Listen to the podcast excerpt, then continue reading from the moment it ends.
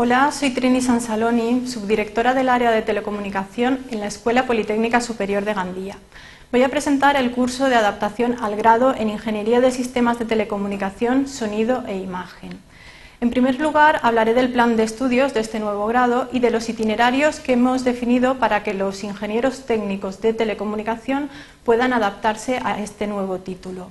A continuación, hablaremos de los horarios y el calendario de exámenes previsto para el curso 2011-2012. Y por último, comentaré algunos cambios que la Universidad Politécnica de Valencia ha introducido respecto a la evaluación del alumnado.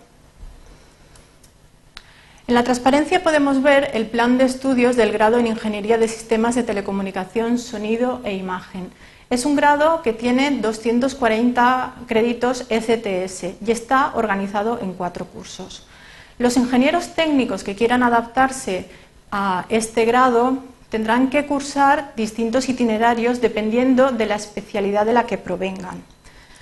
Hemos definido un primer itinerario para aquellos ingenieros técnicos de telecomunicación con la especialidad de sistemas de telecomunicación y sonido e imagen, que quieran adaptarse a este nuevo título. Para ello, estos titulados tendrán que cursar 30 ECTS de asignaturas, que son las asignaturas que vemos coloreadas de color azul. Tendrán que realizar también 18 ECTS de prácticas en empresa y, por último, tendrán que realizar un trabajo final de grado de 12 créditos. Las prácticas en empresa podrán ser reconocidas por experiencia profesional. De momento, solo hay que matricularse de las asignaturas que hay pintadas en azul. Eh, más adelante informaremos de cuándo hay que matricularse de las prácticas en empresa o del trabajo final de grado. Los eh, ingenieros técnicos de telecomunicación con la especialidad de sistemas electrónicos que hayan cursado los estudios en nuestra escuela y tengan la, intensificación de electrónica de comunicaciones, también podrán seguir este itinerario, el mismo que para los de sistemas de teleco y sonido e imagen, y serán adaptados a la especialidad de sistemas de telecomunicación. Los eh, ingenieros técnicos de telecomunicación con la especialidad de sistemas electrónicos que hayan estudiado también en nuestra escuela, pero no tengan la intensificación de electrónica de comunicaciones, podrán adaptarse al grado realizando estudios durante dos cursos académicos. Durante el curso 2011-2012 tendrán que cursar las asignaturas que hemos coloreado de color azul. Durante el siguiente curso, el curso 2012-2013, estos alumnos podrán elegir entre cursar asignaturas de la especialidad de sonido e imagen o cursar asignaturas de la especialidad de sistemas de telecomunicación. En ambos casos, estos alumnos también tendrán que realizar el trabajo final de grado. Como vemos en las tablas, no tendrán que realizar prácticas en empresa y tampoco podrán reconocer esos créditos por experiencia laboral. Eh, el calendario académico está organizado en dos semestres. El primer semestre comienza la primera semana de septiembre y finaliza la semana antes de Navidad. El segundo semestre se inicia a principios de febrero y las clases acaban el 8 de junio del 2012. Tras cada periodo de clases hay un periodo de evaluación de dos semanas, en las que se realizarán las últimas pruebas o recuperaciones que son necesarias para eh, eh, pasar la asignatura. Los horarios están concentrados en dos tardes a la semana. Los lunes vamos a tener clases de teoría y los miércoles o los jueves tendremos clases de prácticas, prácticas y seminarios concretamente. Si estamos en el grupo 1 tendremos que venir los miércoles y si estamos en el grupo 2 tendremos que venir los jueves. Lo mismo es válido para las asignaturas del segundo semestre. Eh, los lunes tendremos clases de teoría y los miércoles y los jueves, dependiendo del grupo de prácticas, tendremos clases de prácticas y seminarios. A diferencia de lo que ocurría con la ingeniería técnica de telecomunicación, ahora con el grado todas las asignaturas se evalúan con evaluación continua. Eso lleva implícito que la asistencia a clase es obligatoria. Tenemos que ir a clase para poder ser evaluados de esta forma. No habrá ningún examen final que valga el 100% de la nota.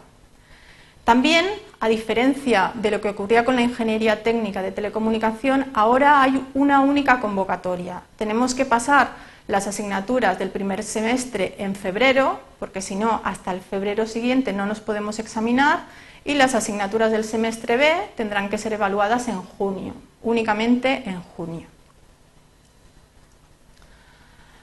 He comentado que la asistencia a clase es obligatoria. No obstante, dependiendo de las circunstancias personales de cada uno, de su, si está trabajando, de su situación familiar, etcétera, puede solicitar al director de la escuela que se le dispense de esta obligación de asistir a clase. Para ello, deberá presentar la solicitud en secretaría y adjuntar todos aquellos documentos que avalen dicha excepcionalidad. En estos casos, la Comisión Académica del Título evaluará las solicitudes y propondrá, consensuadamente con el profesor, una evaluación alternativa en la fecha del examen final. Respecto a las prácticas en empresa, que he comentado que son obligatorias para el itinerario 1, es un módulo de 18 créditos ECTS que está dividido en cuatro bloques de 4,5 créditos. Cada crédito ECTS implica un trabajo del alumno de entre 25 y 30 horas. Aquellos alumnos que estén trabajando o tengan experiencia laboral anterior pueden solicitar el reconocimiento de estos módulos de prácticas en empresa eh, presentando en la administración del centro la documentación que indicamos en esta transparencia y que mandaremos también eh, vía email. Aquellos alumnos que no tengan experiencia laboral tendrán que realizar las prácticas en empresa. Para ello es conveniente que contacten con el Servicio Integrado de Empleo que tenemos aquí en la escuela y también pueden ir buscando una empresa donde realizar las prácticas. El trabajo final de grado, hemos comentado que tiene 12 créditos ECTS y comentar también que solamente podemos presentar el trabajo final de grado cuando hayamos superado todas las asignaturas. Los grupos de prácticas he dicho que pueden ser miércoles o jueves. Si alguno de vosotros tiene preferencia por alguno de estos dos días, que me mande un correo electrónico antes del día 25 de julio. Aquellos que no digáis nada, entiendo que os da igual venir los miércoles que los jueves. Si tenéis algún comentario, tenéis alguna pregunta que hacer o queréis venir a hablar conmigo para tratar alguna de las cuestiones que he presentado aquí o otras cuestiones que puedan surgir, pues podéis mandarme un correo electrónico a la dirección que aparece en la transparencia. Hasta pronto y nos vemos por aquí.